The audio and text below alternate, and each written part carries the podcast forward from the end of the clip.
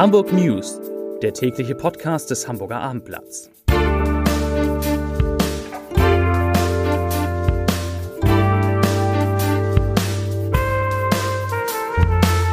Herzlich willkommen. Mein Name ist Lars Heider und bis eben saß ich noch beim Friseur in einem Friseurstuhl zum ersten Mal seit neun Wochen wieder.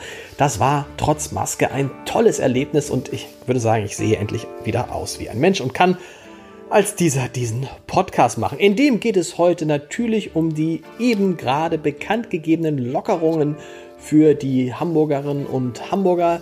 Ja, da ist etliches dabei, so richtig doll ist es nicht. Dafür ist umso spektakulärer ein Rücktritt, über den wir gleich sprechen müssen. Ein wirklich spektakulärer Rücktritt. Und danach gibt es eine nicht weniger spektakuläre Aktion, von der ich euch, von der ich Ihnen erzählen möchte. Auf dem Kiez eine Aktion, die da geplant ist und wir haben statt des Leserbriefs des Tages eine Botschaft von keinem geringeren als Udo Lindenberg. Also keine Panik. Und hier sind erstmal drei Nachrichten in aller Kürze mit meiner lieben Kollegin Kaya Weber. Nachricht Nummer 1. Erst Maisommer, dann Kältewelle. Hoch Paul sorgt in Hamburg aktuell für sonniges und trockenes Wetter. Bis zum Sonnabend sollen die Temperaturen auf über 20 Grad ansteigen. Regen fällt bis zum Wochenende nicht mehr. Pünktlich zu den Eisheiligen am 11. Mai wird es dann aber kalt im Norden. Teilweise ist auch Frost möglich. Ab dem 15. Mai folgt wieder milderes Wetter. Nachricht Nummer 2. Ein Wasserrohrbruch hat in der Nacht zu Dienstag die Rhein-Beker Bahnhofsstraße stark beschädigt. Die Fahrbahn ist abgesackt, auch der Gehweg wurde unterspült. An einer Stelle klafft ein rund zwei Meter tiefes Loch im Boden. Das Wasser musste im Umfeld der Bahnhofsstraße abgeschaltet werden. Einige Häuser wurden auch heute Vormittag nicht versorgt. Der Bereich zwischen Sophienstraße und Völkerspark bleibt nun für Autos gesperrt. Das Ausmaß des Schadens sei noch nicht abzusehen, sagte Rathausingenieur Norbert Wulff. Er rechnet damit, dass die Reparatur der Straße zwischen zwei und vier Wochen dauern werde. So lange müssen Autofahrer mit Einschränkungen rechnen. Fußgänger und Radfahrer können aber auf einer Seite passieren. Nachricht Nummer 3. Hamburger Unternehmen erfindet Corona-Müllbeutel. In Krankenhäusern und Pflegeeinrichtungen gibt es aktuell einen hohen Bedarf an Einmalschutzkleidung. In der Vergangenheit wurden die möglicherweise kontaminierten Masken und Umhänge nach der Nutzung in festen Behältern entsorgt. Mitte März erließ das Bundesamt für Materialprüfung eine Verfügung, damit der medizinische Abfall nun auch anders abtransportiert werden darf. Dafür braucht es allerdings spezielle Säcke, die zum einen besonders reißfest, aber trotzdem beweglich sind. Das Unternehmen Emil Deiss aus Hamburg hat nun solche Müllbeutel entwickelt, die den neuen Anforderungen gerecht werden. Die erste Palette ist bereits im Einsatz. Auch andere Hamburger Firmen wie der Optiker Vielmann und der Versandhandel Otto engagieren sich bereits im Bereich Schutzkleidung, Brillen und Masken. Ja, heute war wieder Landespressekonferenz. Landespressekonferenz, das fand ja früher eher so unter Ausschluss der Öffentlichkeit statt. In der Zwischenzeit wird das live im Internet übertragen und es gucken sich nicht nur Journalisten, sondern auch ganz, ganz viele Bürgerinnen und Bürger an. Insbesondere heute eine ganz lange Landespressekonferenz, über anderthalb Stunden, glaube ich, mehr länger als ein Fußballspiel.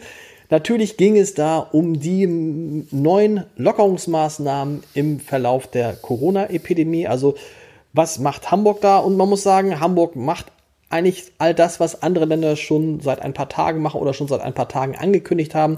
Hamburgs Bürgermeister Peter Tschentscher hat in dieser Pressekonferenz noch einmal betont, dass er sich als Bürgermeister und dass die Stadt sich daran halten will, was die Ministerpräsidenten der Länder mit der Bundeskanzlerin besprechen und sich an diese Schritte halten will und da nicht vorpreschen will. Und ja, deshalb ähm, sind die Lockerungen so, wie sie sind. Also, was ändert sich ab morgen? Ab morgen dürfen in Hamburg die Spielplätze wieder öffnen.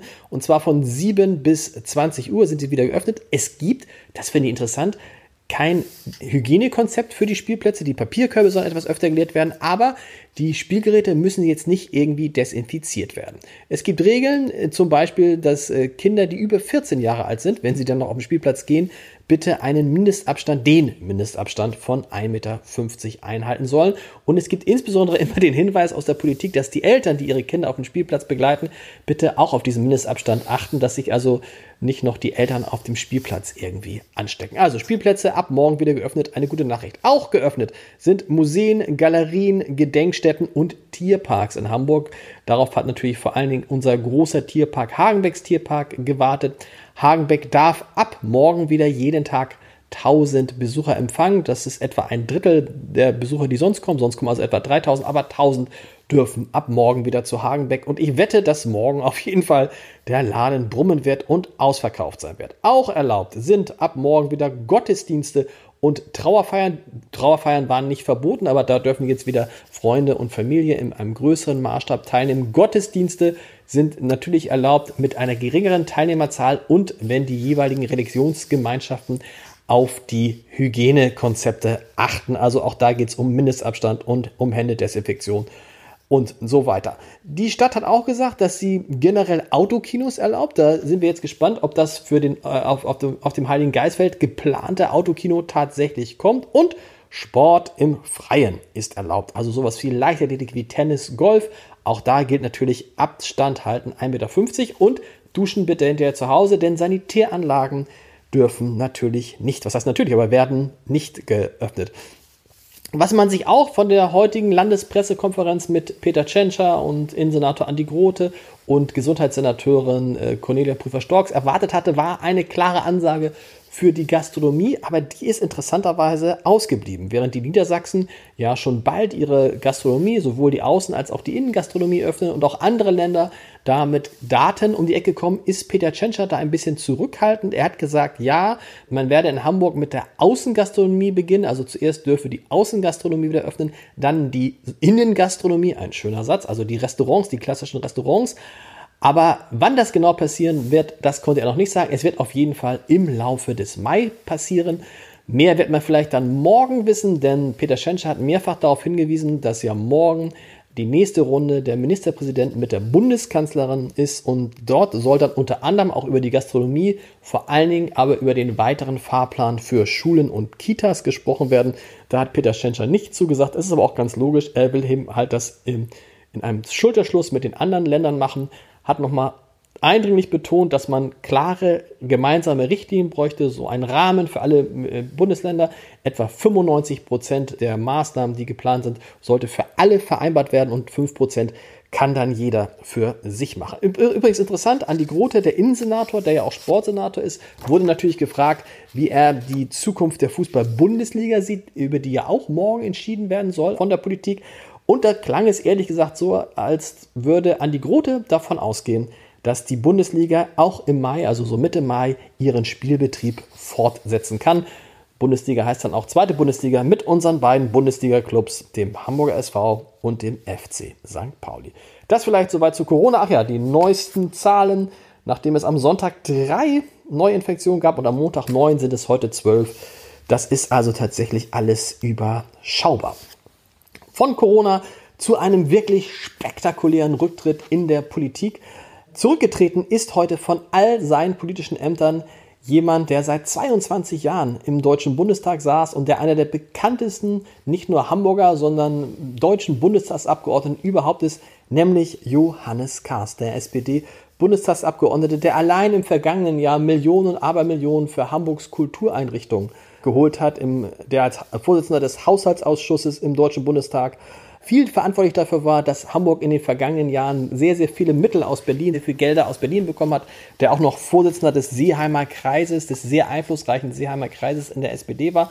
Und Johannes Kahrs ist heute für eigentlich alle ziemlich überraschend komplett zurückgetreten. Also er hat sein Mandat im Deutschen Bundestag niedergelegt.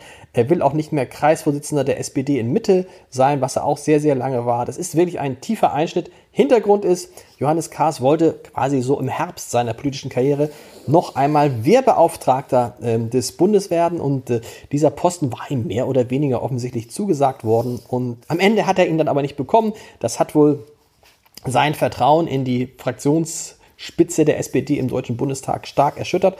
Und deswegen hat er heute diese Konsequenz gezogen, die wirklich spektakulär ist. Nicht weniger spektakulär ist eine Aktion, die für den Donnerstag, also für übermorgen angekündigt worden ist, und zwar auf dem Kiez. Wir erinnern uns, eben gerade noch darüber gesprochen, für Gastronomen, für Clubs und Bar- und Diskothekenbesitzer gibt es ja nach wie vor keine klaren Ansagen in Hamburg in Sachen Öffnung und auf ihre besondere Situation wollen jetzt die Betreiber von 50 Clubs am Donnerstag auf der Reeperbahn aufmerksam machen. Und zwar soll dort auf der Reeperbahn um 21.30 Uhr sollen, fünf, wollen 50 Clubs wieder hochfahren. Sie wollen die Lichter anmachen, sie wollen Musik spielen, sie wollen damit so ein bisschen Momente der Hoffnung schaffen in einer Zeit, die wenig Hoffnung bietet, zumindest nicht für Clubbetreiber. Und dann soll das alles auf einmal wieder, wieder erlöschen. Die Musik soll ausgehen, die Lichter sollen ausgehen. Eine Disco-Kugel soll irgendwo auf dem Kiez zerplatzen. Ein Trauerkranz soll niedergelegt werden und die Gastronomen werden dann Traueranzeigen mit den Namen ihrer jeweiligen Läden hochhalten. Dann soll es eine Schweigeminute geben und mit dieser Aktion sagt Olivia Jones, die bekannte Unternehmerin auf dem Kiez Olivia Jones, sagt, mit dieser Aktion will man all den Clubbesitzern, Barbesitzern, Diskothekenbesitzern ein Gesicht geben, die im Moment in Deutschland vor der Frage stehen, ob ihre Existenzen überhaupt noch zu retten sind. Zu dem Thema passt ein Podcast in der wunderbaren Podcast-Reihe Entscheider treffen Heider, also in meinem Podcast. In dem habe ich nämlich gesprochen mit Jörg Meyer. Jörg Meyer ist ein, kann man so sagen, ein Weltstar unter den Barkeepern. Er ist derjenige, der den Gin Basil Smash erfunden hat, nämlich in Hamburg ein, ein Drink, der aus Hamburg seinen Siegeszug um die ganze Welt angetreten hat.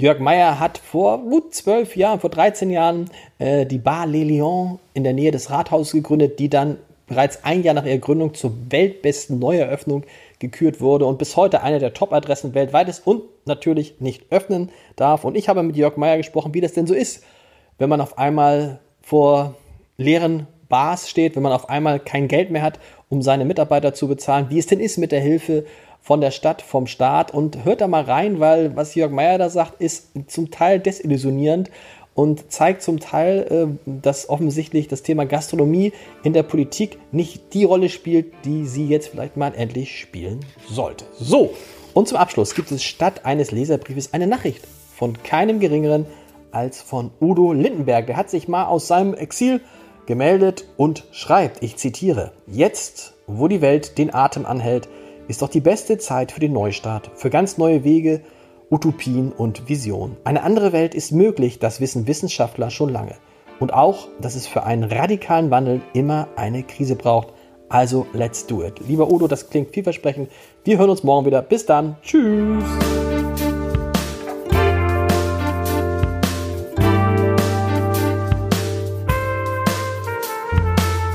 Weitere Podcasts vom Hamburger Abendblatt finden Sie auf abendblatt.de slash podcast.